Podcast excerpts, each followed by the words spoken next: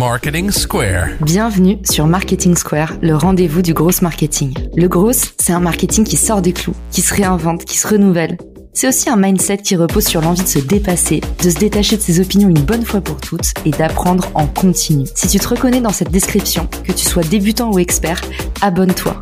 Ce podcast va devenir ton meilleur allié. Je suis Caroline Mignot, grosse marketeuse et entrepreneur. Et chaque semaine, je partage sans compter des astuces concrètes, des méthodes actionnables, des idées utiles pour faire grandir ton business et rester à la pointe des nouveautés. Si cet épisode te plaît, tu peux le partager en me taguant ou lui laisser 5 étoiles sur Apple Podcast. Bonjour à tous, j'espère que vous allez bien. Aujourd'hui, on se retrouve dans un nouveau numéro de Marketing Square et on va parler de convertir sur LinkedIn.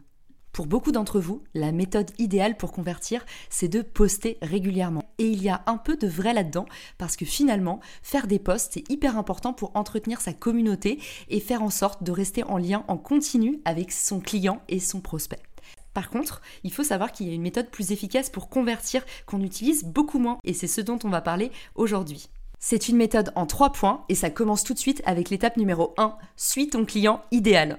Ton client idéal se balade toute la journée sur LinkedIn, il interagit avec d'autres marques qui sont de potentiels partenaires pour toi puisqu'elles sont en train de toucher le même client que toi à des étapes différentes de leur journée.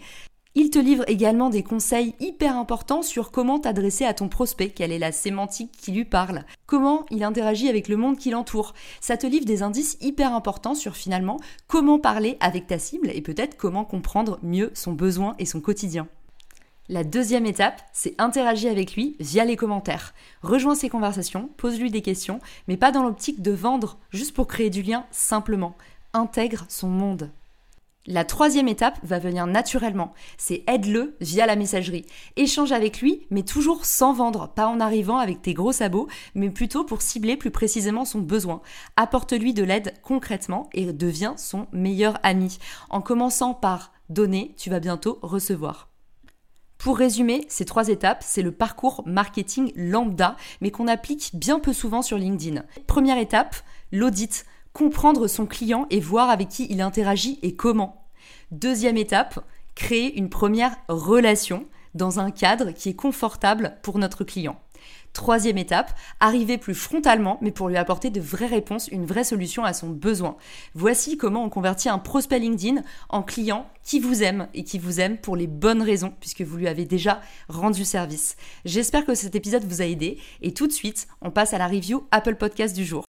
La revue du jour a été postée par Eric qui dit tel un kangourou, Caroline Mignot détient le secret du parfait podcast. Elle secoue nos cerveaux en abordant indéfiniment de nouvelles thématiques de manière fraîche et limpide, tel un nouvel épisode de James Bond. Merci beaucoup Eric et je vous dis rendez-vous à demain pour un nouvel épisode de Marketing Square. Ciao Si t'as écouté jusqu'ici, c'est certainement que cet épisode t'a plu.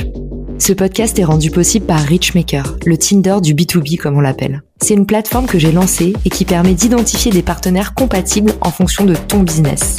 En gros, dis-moi quels sont tes objectifs marketing et je te dirai qui va t'aider à les dépasser au sein de ton écosystème. Pourquoi aller chercher ses clients un par un quand on peut placer sa croissance en pilote automatique?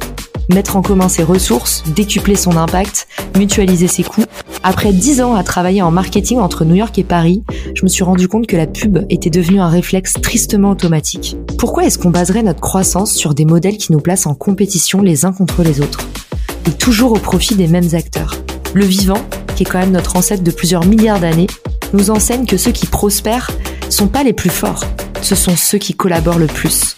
Et si c'était pareil dans le business? Pour découvrir l'immense pouvoir du co-marketing, j'offre des contenus que tu trouveras nulle part ailleurs sur richmaker.com, onglet Académie. Plus d'excuses, passe à l'action et à très vite sur Marketing Square, le podcast du gros marketing. Marketing Square.